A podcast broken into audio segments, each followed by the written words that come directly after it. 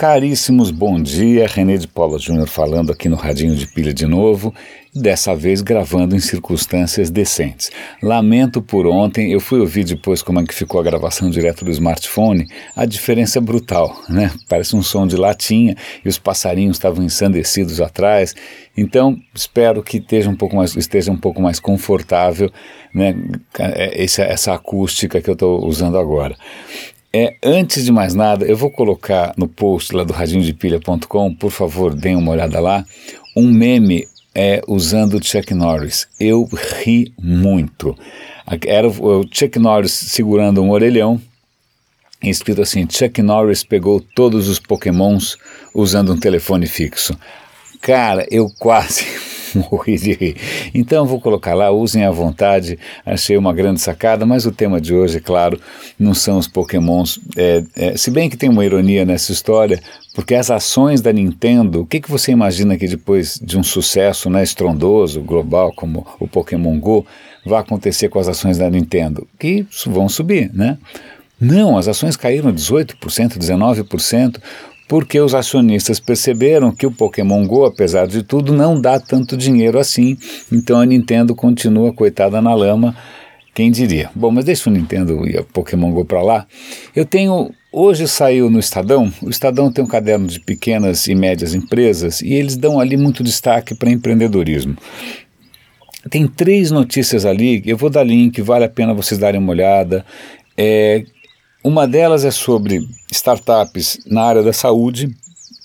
Tem uma grana gringa gigante vindo para cá ano que vem, né, focando em, em, em startups brasileiras. E a área, uma das áreas mais promissoras é a área de saúde. Então deem uma olhada lá, quem sabe vocês se inspiram.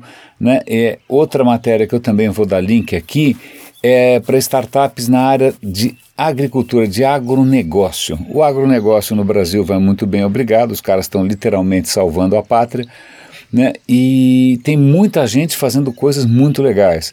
Eu vi ali uma notícia de um cara que está fazendo um, um, serviço que é como se fosse um Netflix de imagens aéreas. Né? Então, é, praticamente você vê ao vivo né, a, a áreas agrícolas do país, e aí você tem algoritmos que calculam onde que vai ser mais produtivo. Eu sei lá, não entendo muito de agronegócio, mas, cara, é altíssima tecnologia numa área, puxa, que tem dinheiro, que, né, que, que, que é ponta, então acho que vale a pena ficar de olho nessa história. Acho que tinha uma terceira notícia ali no Estadão, mas agora acho que me escapou. Eu acho que era estado de saúde, agronegócio e. Ah, sim! Ontem eu fui ao Fórum E-Commerce Brasil 2016, fiquei absolutamente impressionado. Eu vou colocar link para alguns periscopos que eu fiz ali ao vivo para vocês darem uma olhada. O evento estava enorme, enorme, enorme. Assim, eu não conseguia nem estacionar, grande pra caramba, aquele lugar estava lotado cheio de stands bacanas, tal, palestras, encontrei um monte de amigos. E aí a notícia que eu vou dar destaque aqui no Estadão é que parece que 90% é, do e-commerce brasileiro é feito por pequenas empresas. Então veja que interessante, um segmento está crescendo muito, está crescendo em cima não só dos gigantes, mas dos nanicos. Eu achei isso bastante interessante. Quem sabe também, se você tiver um espírito um pouco mais empreendedor, isso te empolga. Tá, agora vamos pegar algumas coisas um pouco mais, mais amplas. É, grande parte do entusiasmo geral com a história da tecnologia e da e seja o que for é a história da lei de Moore. Você já deve ter ouvido falar dessa lei de Moore. A lei de Moore foi, né, não é bem uma lei, mas dizer, um, um cara chamado Moore falou: olha, é o seguinte. Pelo que eu estou vendo aqui, a capacidade dos computadores está dobrando a cada 18 meses, enquanto o preço cai pela metade a cada 18 meses. Então, tinha uma coisa exponencial de crescimento que se confirmou vem se confirmando sistematicamente ano após ano, faz décadas que essa, é, essa previsão foi feita, e tanto é que hoje você tem na, no bolso um computador que, meu Deus do céu, era inimaginável lá atrás. Ok.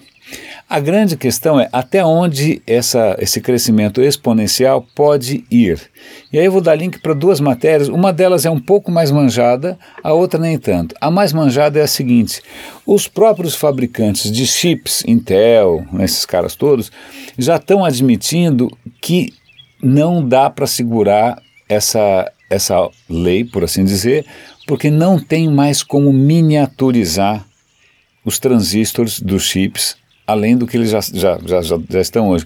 Não, por, por, duas questões. Primeiro, econômica, é caríssimo você conseguir lev levar essa tecnologia para um próximo patamar.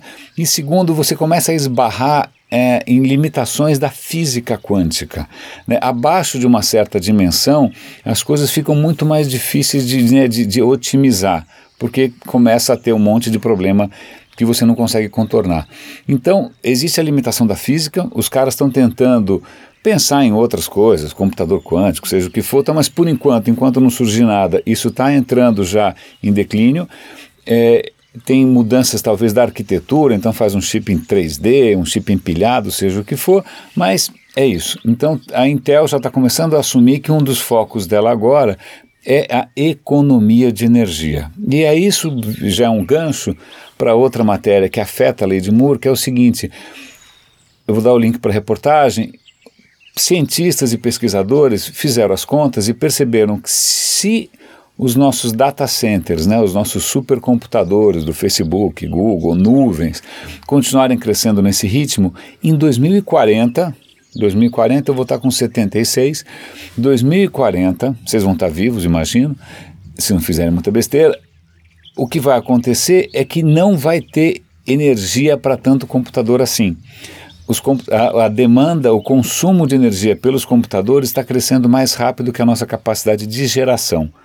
Então, mais um argumento a favor da, da melhora da eficiência dos processadores, mais um argumento a favor de fontes alternativas de energia e mais um pé na uma pá de cal aí na história da lei de Moore. Então, mais uma limitação, esse o que parecia ser um progresso infinito da computação. Então, a gente está esbarrando tanto na física quanto na engenharia, na economia, na geração de energia. Tem mais alguma coisa para comentar hoje? Cara, eu acho eu acho, eu acho que é isso. Tinha alguma coisinha para comentar, mas acho que eu vou deixar para amanhã, senão isso daqui fica muito longo. Meus caros, deixem feedbacks. Eu, eu coloquei uma enquete que muitas pessoas já responderam sobre como vocês acompanham o Radinho, como vocês gostariam de acompanhar. É, o link está aqui no SoundCloud, está lá no, no radiodepilha.com também. Ajudem a divulgar. O Radinho é limpinho, o Radinho é grátis, o Radinho é bem intencionado. É, ele só não é tadinho, organicamente viral. Né? Depende um pouco de vocês ajudarem a, a, a empurrar esse piano. Meus caros, grande abraço, René de Paula Júnior falando aqui no Radinho de Pilha e até amanhã.